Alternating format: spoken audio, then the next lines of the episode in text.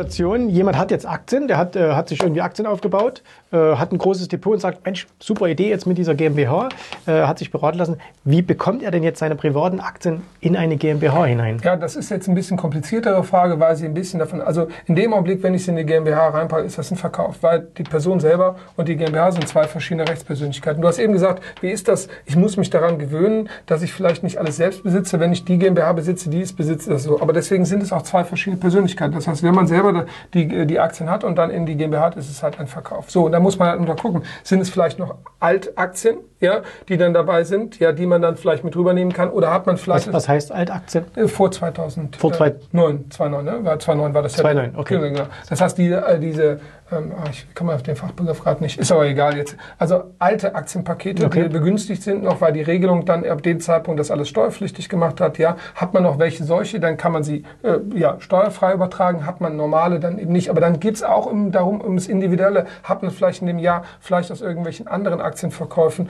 weil man realisieren musste oder so weiter Verluste, mhm. dann macht es vielleicht Sinn, das in dem Jahr zu machen, weil die Verluste halt nicht ähm, einfach auf andere Einkunftsarten anrechenbar sind. Da, da geht es wirklich, also wenn es darum geht, Aktienpakete in eine GmbH hineinzubekommen, muss ich ehrlich sagen, sprecht mit einem Steuerberater. Das hier kann auch keine Beratung komplett ersetzen. Das kann nur Logisch. sagen, wie die Grundzüge sind und wie man es machen kann. Es gibt immer auch nochmal Besonderheiten, die individuell von dem individuellen Sachverhalt geprägt sind. Und deswegen gibt es manchmal Lösungen, die Modelle auf und die, die, ähm, die dann größer werden. Und dann frage ich nach, welcher Unternehmensform sind die unterwegs. Und ein skalierendes Unternehmen, was keine GmbH ist, das ist die Vollkatastrophe. Aber es gibt noch einen Top unter drauf. Ein skalierendes Unternehmen, was im Einzelunternehmen geführt wird oder was keine Holding drüber hat. Weil wenn man ein skalierendes Unternehmen hat, ist eine Option immer das zu verkaufen. So wie Aktien die Regel mit den 1,5 mhm. Prozent, die wir eben hatten, die gilt natürlich auch, wenn man seine eigenes, sein eigenes Unternehmen verkauft. Ja, und jetzt hat man sein Unternehmen 20, 25 Jahre lang aufgebaut und hat keine Holdingstruktur und verkauft das dann und dann will der Staat die Hälfte haben. Ja, es gibt ermäßigt die Besteuerungsbestände, dann nimmt, er, nimmt er noch die, dann nimmt er nur ein Viertel dann runter, weil es gibt da hinten sowas. Aber es ist trotzdem nur zu viel, wenn man sonst 1,5 Prozent haben könnte. Und aus der Holding, die man selber hat, kann man sein Leben lang Gehalt beziehen. Ja, oder hat vielleicht ein, äh, selber ein Aktienpaket investiert, die dann auch die ganze mhm. Zeit wieder Geld verdienen. Das ist ja, das ist wie eine Spardose, eine, eine Spardose. Und das muss man wissen. Deswegen ist das, ist das auch extrem, extrem wichtig. Und da ist eben die Frage, wie man unterwegs ist, wenn also der Steuerpflichtige, der größere äh, Gewinne macht und einen Gewinn, sage ich mal, über 40, 50.000 Euro hat im Rahmen des Einzelunternehmens und hat keine GmbH, ey, der muss wirklich Sachen packen, wegrennen. Also wenn, wenn, dann fragen die uns immer, dann sagen die uns ja, dann geh mal zu deinem Steuerberater, dass diese Geschichte erzähle ich so gerne, weil die ist wirklich schön. Dann sage ich denen vor, was sie fragen müssen, dann fragen die den Steuerberater das und das und dann sagt der Steuerberater, wenn der clever ist, ja, dann sagt er, wollte ich dir auch gerade sagen. Beide wüssten, der hat gerade gelogen. Mhm. Aber sie kommen da irgendwie drüber hinweg. Ja? Mhm. Irgendwie sagen beide, okay, ist gut, der macht jetzt demnächst. Ja? Wenn der, wenn der, wenn der, wenn der Steuerberater, von dem wir so typischerweise das übernehmen, dann sagt, nee, stimmt, kannst du machen. Dann kommt direkt die nächste Frage vom Mandanten, warum hast du es mir denn bisher nicht gesagt? Mhm. Und dann ist das Beste, das weiß der, das ist wie Schachspielen. Das passiert hier, also nicht nur einmal so. Dann sagt er, dann sagt er, äh, man, äh, dann sagt der Steuerberater, du hast mich ja nicht gefragt. Und dann, dann sieht man in dem Augenblick das Rot in den Augen von dem mhm. Steuerpflichtigen. Also sagen wir, du hast du schon mal den Namen Steuerberater gesehen? Da hat man einen zweiten Teil, ne? Nicht mhm. nur Steuern zahlen, sondern auch Berater, ne? Und dann, dann, dann haben die auch wirklich gekündigt. Dann kommen Absolut. die zu mir und dann frage ich, hast du einen Steuerberater gefragt? Ja, was hat er gesagt? Ja, hast du nicht gefragt. Ne? Ja. ähm, auch eine Frage, die häufig kam. Kann ich Weiterbildungen zum Thema Börse auf Börseneinnahmen absetzen? Also beispielsweise Seminare, Börsenbriefe, ähm, ich kaufe mir einen Computer, äh, weil ich meine Trades da irgendwo reinhacken muss und so weiter. Äh, wie ist das vielleicht auch hier der Unterschied zwischen jemand, der das privat macht genau. und jemand, der das auf einer, äh, auf einer äh, GmbH-Ebene beispielsweise macht? Genau, da, da ist, das ist genau der entscheidende Punkt. Mhm. Auf der privaten Ebene hast, hat man eben diesen Freibetrag.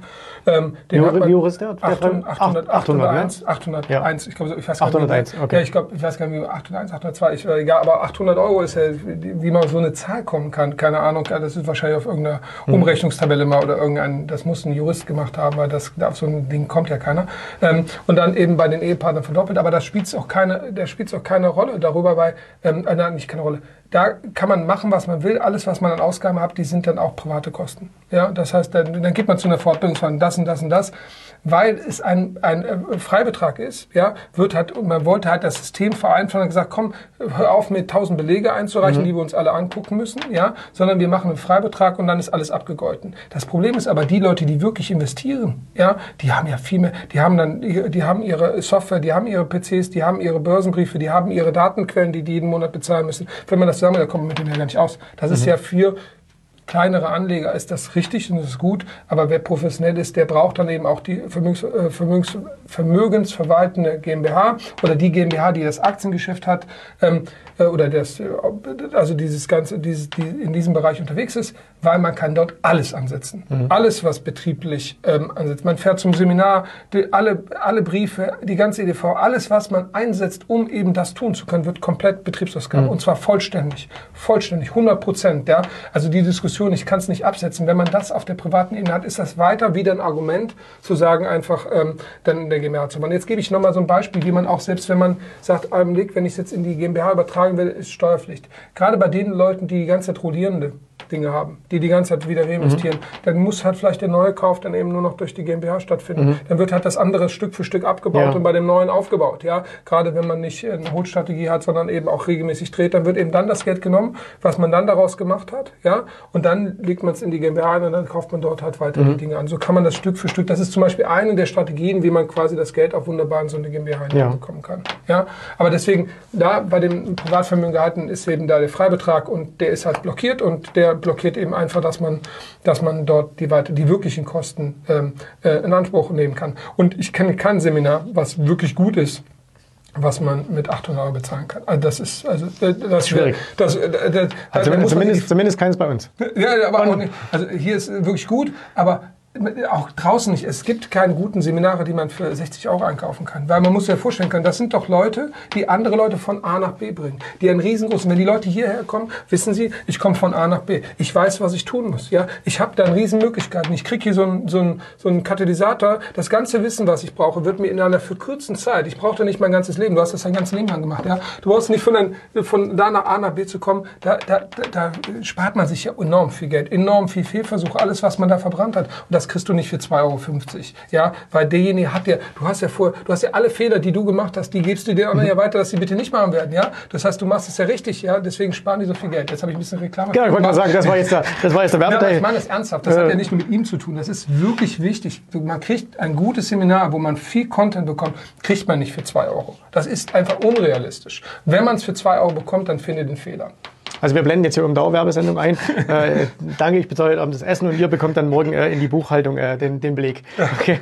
So, spannende Frage, die mich jetzt auch interessiert und zwar, ähm, Freibetrag wird in diesem Jahr bei Weitem nicht ausgenutzt. Die Aktien sind aber teils dreistellig im Plus. Also hat wahrscheinlich nichts verkauft, ne, sondern hat alles im Bestand.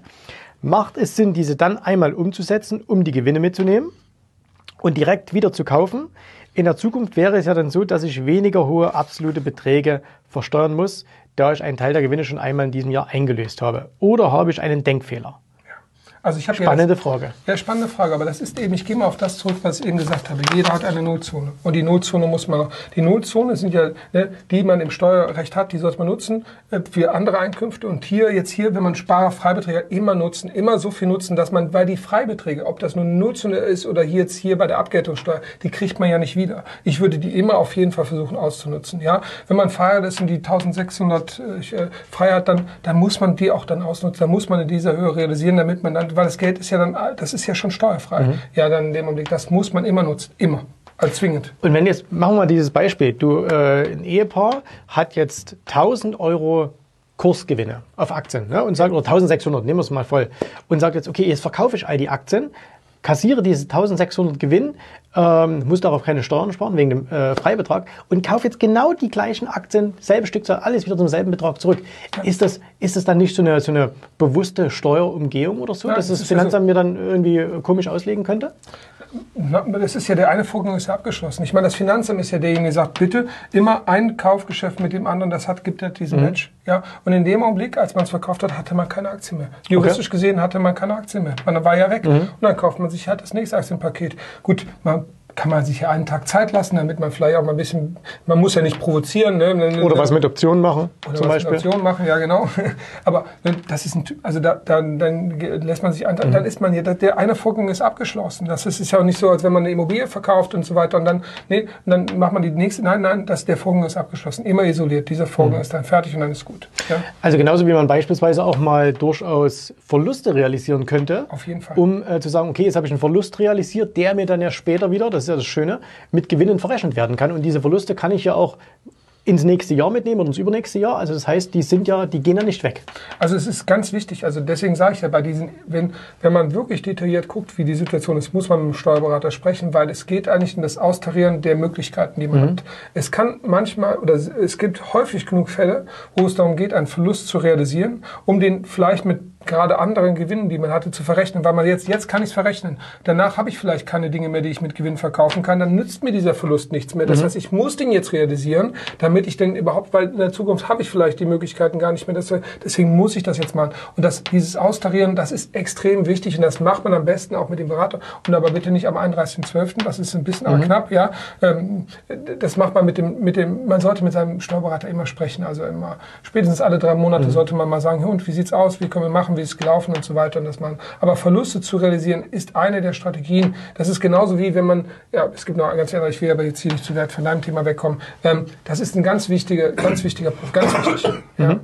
Auch die Frage, was darf wo miteinander verrechnet werden und so weiter. Man muss einfach nur mal wissen, Verluste äh, dürfen halt nicht beliebig verrechnet werden. Wenn man also eine halbe Million Euro Einkünfte aus nicht selbstständiger Arbeit hat und man hat eben 200.000 Euro Verluste aus Aktienverkäufen, ja, der ist nicht verrechenbar. Ja? Ne, das ist Pech. Aber wenn man im nächsten Jahr dann 200.000 Euro Gewinne hat, dann hätte man, also nehmen wir mal dieses extreme Beispiel, 500.000 Euro, 200.000 Euro Verluste. Ne? Dann im nächsten Jahr, ne, das, das wäre so ein Beispiel, wo man sagt, komm, hol die doch vor, ne, realisiere jetzt das und dann hast du doch, hast du doch alles, du bist doch pari. Ja? Wichtig, auch ganz wichtig, es gibt keinen Rücktrag. Also die Verluste können nach vorne getragen werden, aber nicht zurück. Ganz, ganz, ganz wichtig. Wirklich wichtig, ja. Da machen der eine, weil viele Dinge gehen zurück, das nicht. Ja. Okay, cool. Ähm, ja, hier, das, das kannst du, glaube ich, relativ schnell beantworten. Äh, welche Möglichkeiten und Wege hat ein Arbeitnehmer, der über ein kleines Depotvermögen von etwa 20.000 Euro verfügt, Steuern zu sparen? Also es besteht keine GmbH oder ähnliches. Wie können in dieser Situation legal Steuern gespart werden? Als Arbeitnehmer ist man in diesem Land der Gekniffene. Da gibt es nicht so viel. Man hat den Und- Freibetrag und dann ist das Thema durch. Das ist als Arbeitnehmer bei den Einkünften aus nicht selbstständiger Arbeit Mhm. schon so. Es ist so schwierig, dort wirklich Werbungskosten geltend zu machen, obwohl man ganz viel tut für den Betrieb. Ist ganz schwierig.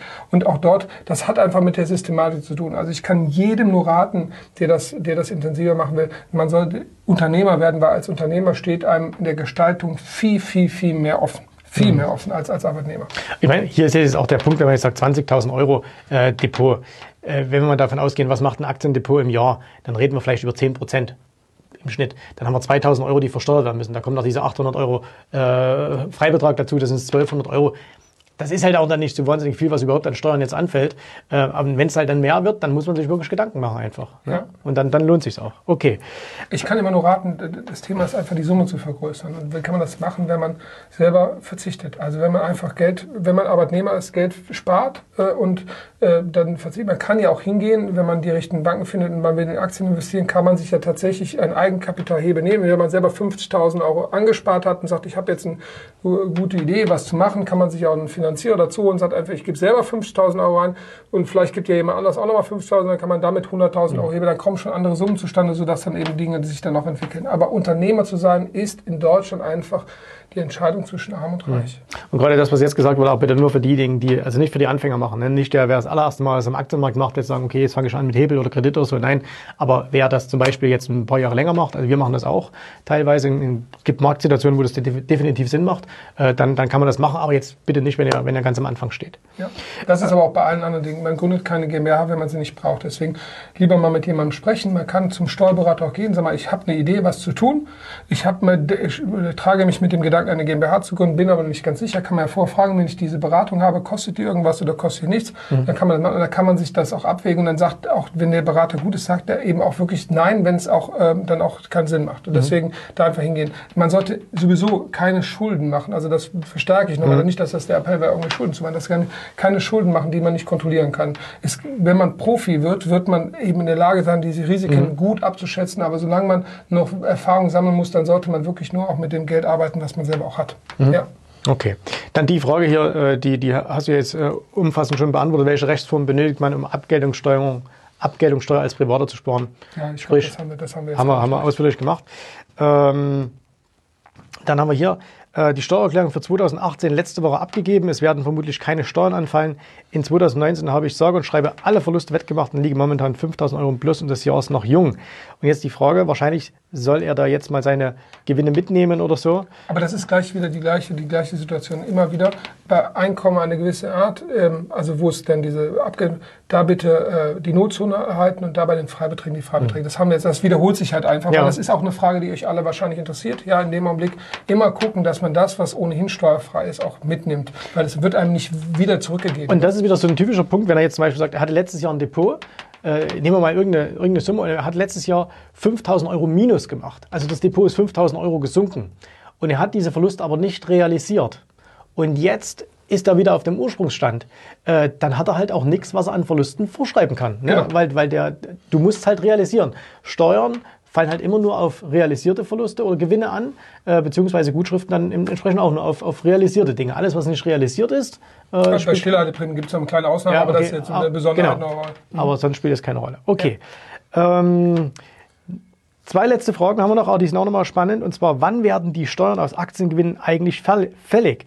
Erst wenn ich das Geld aus dem Depot nehme oder bereits beim Verkauf einer Position. Also die Steuern werden erst fertig mit der Einkommensteuererklärung. Also erst am Ende des Jahres. Das heißt, man kann ein Jahr lang Dinge tun bevor man quasi dann die Dinge beim Finanzamt anmelden muss. Das mhm. ist natürlich, wenn man ein Unternehmen betreibt, wenn man eine vermögenswerte Gesellschaft und wirklich Volumen hat und das monatlich dann abgeben muss, dann ist das anders, mhm. ja. Ähm, aber ansonsten ist es so einmal im Jahr, das heißt am Ende des Jahres und dann ist es eben das, der Verkauf das Entscheidende und mhm. nicht irgendwo äh, ne, der Verkauf, das ist der mhm. entscheidende Punkt. Hier vielleicht auch noch, wenn, wenn man das Konto hat bei einem inländischen Broker, äh, dann wird ja sofort diese Abgeltungssteuer genau. abgezogen. Hat man einen ausländischen Broker, äh, dann, dann bleibt es da drin. Ich glaube, was hier auch so ein bisschen gemeint ist, also natürlich, wenn, wenn der sagen wir mal, du bist bei einem inländischen Broker, bei deiner Hausbank, hast Aktien gekauft, jetzt verkaufst du die mit Gewinn, dann wird sofort diese Abgeltungssteuer fällig, genau. äh, wenn du da nicht erst wenn du das Geld vom Konto runternimmst. Weil dann müsstest genau. du es ja, ja, nie runternehmen. Deswegen, ja. wenn, wenn, man, wenn man sich das am Anfang ein bisschen einfacher machen will, bleibt man auch bei, einer, bei einem solchen deutschen Institut, weil dann viele auch die, Ab mhm. die Berechnung und so weiter auch schon von denen vorgenommen wird.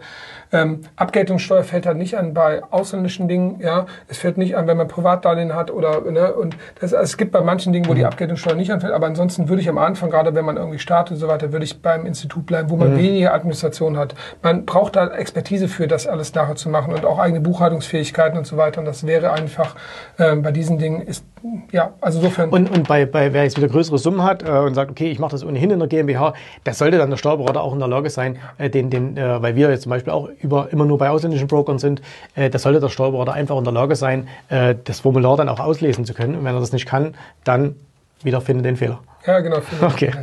Ähm, und zwar ähm, auch eine spannende Sache, das geht vielleicht mal so, sogar ein bisschen weg von, äh, von, dem, von dem Aktiengeschäft. Und zwar, ähm, welche Möglichkeiten habe ich als Freiberufler Steuern zu sparen im Sinne einer Firma? Ähm, und zwar eine Heilberuflerin und die keine Möglichkeit hat, eine, äh, eine GmbH zu gründen. Ich glaube, die dürfen das, glaube ich, nicht. Ne? Das ist, glaube ich, wie Apotheken oder so. Und äh, könnten die aber zum Beispiel eben auch sagen, ich habe gründe halt noch eine private GmbH oder so. Ähm, ja, natürlich. Also man ist ja, wenn man, also gewisse Berufe ist es, ähm, ist es, ähm, oder andersrum, es gibt gewisse äh, bei gewissen Dingen gibt es Voraussetzungen, die einer GmbH möglich machen, weil man dieses 1 zu 1 Prinzip eben gerne haben möchte. Bei den Apotheken ist es gefallen, dort ist ein Mehrfach ah, okay. möglich bei GmbH. Okay. Apotheken gibt es GmbHs, das ist irgendwann mal gefallen, war früher auch nicht möglich. Früher war die Apotheke auch nur einer. Einer konnte eine Apotheke haben, jetzt ist ein Mehrfach-System möglich. Früher war es aber nur 1 zu 1 möglich.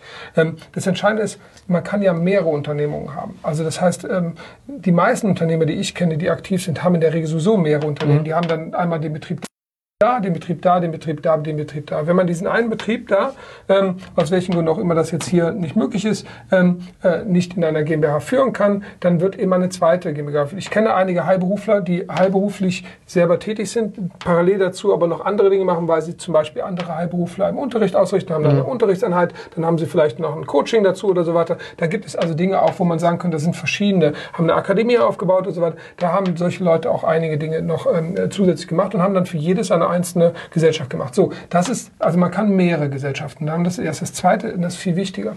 Die meisten Unternehmer, die ich kenne, oder nicht die meisten, das stimmt nicht ganz, sondern von den Mandanten, die wir bekommen, kommen die meisten Mandanten zu uns mit einer sogenannten Einnahmenüberschussrechnung. Ja? Mhm. Und wenn man in der Situation ist, dass man eben in einem Beruf ist, wo man viel verdient, dann ist nicht überall so, aber in ganz vielen Fällen ist die Einnahmenüberschussrechnung die schlechteste Gewinnermittlungsart, die man treffen kann. Das heißt, da geht es ganz viel darum, dass man sagt, komm, selbst wenn du keine GmbH werden kannst, bilanzieren kannst du aber trotzdem. Und im Rahmen einer Bilanz kann man ganz viele Dinge berücksichtigen, die man als Aufwand von der, von der Zukunft nach vorne oder der Aufwand, den man fiktiv hat. Ich gebe mal ein Beispiel, damit man das konkret machen kann. Es hat äh, vor einiger Zeit eine Gesetzänderung gegeben, wo dann die Rückstellung für die Aufbewahrung von Geschäftsunterlagen zwingend in die Bilanz einzustellen Kriterien sind. Das heißt, man hat festgestellt, komm, diese ganzen Jahre, die man so an Ordnungen drüber hat, die EDV mhm. und so weiter, das kostet halt Geld, das irgendwie aufzubauen. Bitte berücksichtige diesen Aufwand schon. Ähm, und dafür kann man eine Rückstellung bilden.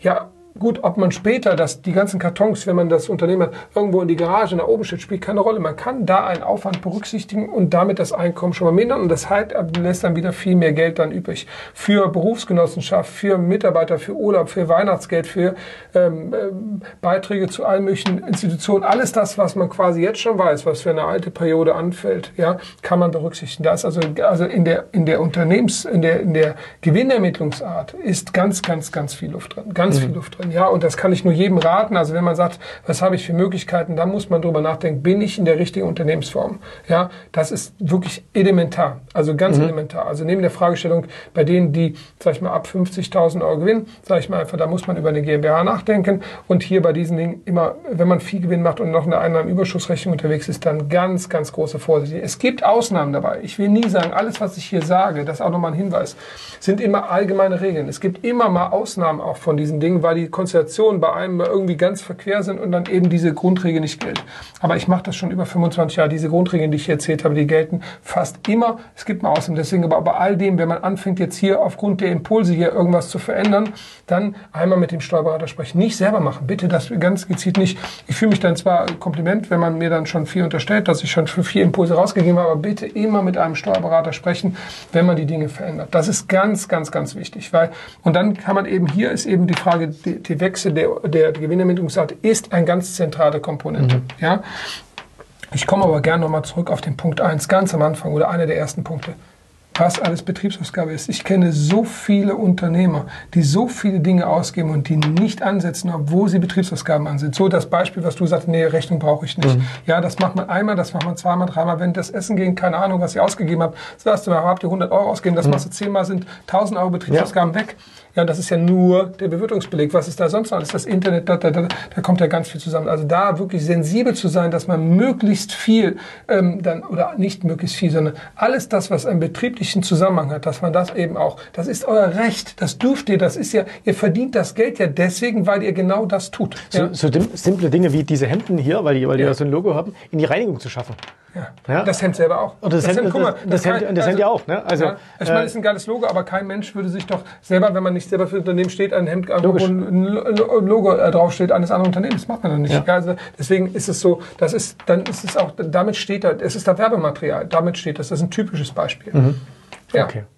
Ähm, Liebe Burkhard, vielen, vielen, vielen Dank für die vielen äh, Impulse, die du äh, mir und äh, auch den Zuschauern hier gegeben hast. Was ich ganz spannend fand, wir haben kein einziges Mal über das Thema Panama, äh, Ausland, Limited, äh, Schweiz, äh, Schwarzgeld und so gesprochen, weil man stellt einfach fest, das deutsche Steuerrecht, so kompliziert es auch sein mag, so umfangreich es auch sein mag, bietet an sich so, so viele Möglichkeiten ja. für denjenigen, der will, dass man auf diese ganzen, äh, ich nenne es mal halbseidenen Wege, äh, die oftmals beschritten wurden, auch in der Vergangenheit, äh, über Drittländer und über ähm, Schwarzgeld oder sowas, eigentlich gar nicht gehen muss. viel, viel besser ist es hier, sich eine vernünftige Beratung zu holen, jemand mit, mit, mit ähm, Know-how, der einem dann gut berät, wo man sagt, okay, was gibt's denn hier für Möglichkeiten, Stellschrauben äh, dann zu drehen. Und vielleicht wird man es jetzt nicht zwingend schaffen, so wie die Großkonzerne ähm, nur, nur 2% auf sein Gesamteinkommen zu versteuern. Ähm, aber ich denke, von den äh, doch sehr, sehr hohen Steuern, die wir hier in Deutschland haben, äh, deutlich runterzukommen, das geht definitiv. Und ähm, wenn ihr äh, mehr wissen wollt, äh, vielleicht kannst du noch mal ganz kurz sagen, wie findet man euch im Internet? Ja, küpper-kollegen.de im Internet, Instagram, Burkhard Küpper oder Steuerberater Küpper. Und, ähm, und wir packen auch alles nochmal unten genau. drunter. Also wir machen es äh, für den Podcast in die Shownotes rein, beim YouTube-Videos äh, machen wir es hier auch unten drunter. Und äh, wer will, kann einfach dann auch mal mit dir Kontakt aufnehmen äh, oder mit einem deiner Kollegen und dann, dann genau. Am besten schreibt man mir, ich, ich schreibe, ich weiß nicht, wie lange ich das noch so tue, ich schreibe meine Telefonnummer da unten rein, man kann mir eine WhatsApp schicken, entweder kann ich die selbst beantworten oder gibt die einem, einem, einen Kollegen ab, der das äh, dann tun kann. Das gerne auch. Okay. Vielen, vielen Dank, dass du da warst, dass du dir so viel Zeit genommen hast hier für das Interview. Äh, ich bin gespannt auf eure Kommentare, Meinungen. Äh, ich weiß schon, da gibt es jetzt ganz, ganz viel. Da gibt es viele, die äh, sagen, hey, super, toller Tipp. Und dann wird es auch diejenigen geben, die sagen, nein, da gibt es nämlich das Urteil des Bundesfinanzhofes, bla bla bla, von so und so vielen äh, Absatz 4, äh, Wort 3. Und äh, das können wir uns dann beim nächsten Mal anschauen. Ja, gerne. Okay, an dieser Stelle. Wir sehen uns wieder beim nächsten Mal. Bis dahin, euch macht's gut. Tschüss, Servus, macht's gut. Bye bye. Vielen Dank, dass du heute dabei warst. Wenn dir gefallen hat, was du hier gehört hast, dann war dies nur ein erster kleiner Einblick. Willst du wissen, ob auch du ein erfolgreicher Investor werden kannst? Dann besuche jetzt www.optionsstrategien.com slash Termin und vereinbare noch heute einen Termin. In diesem 30-minütigen, absolut kostenlosen Termin wird eine Strategie für dich erstellt. Du erfährst, wie du starten kannst und wenn du schon an der Börse bist, wie du endlich langfristig Geld verdienen kannst. Bitte vergiss den folgenden Punkt nicht. Um erfolgreich an der Börse zu werden, brauchst du einen Mentor, der dir zeigt, welche Schritte du tun musst, um dauerhaft Geld an der Börse zu verdienen. Wir haben schon tausenden Menschen gezeigt, wie man die Börsen zur Erzielung eines regelmäßigen Einkommens nutzen kann. Und du kannst der Nächste sein. Geh jetzt auf www.optionsstrategien.com slash Termin und vereinbare noch heute deinen persönlichen Termin.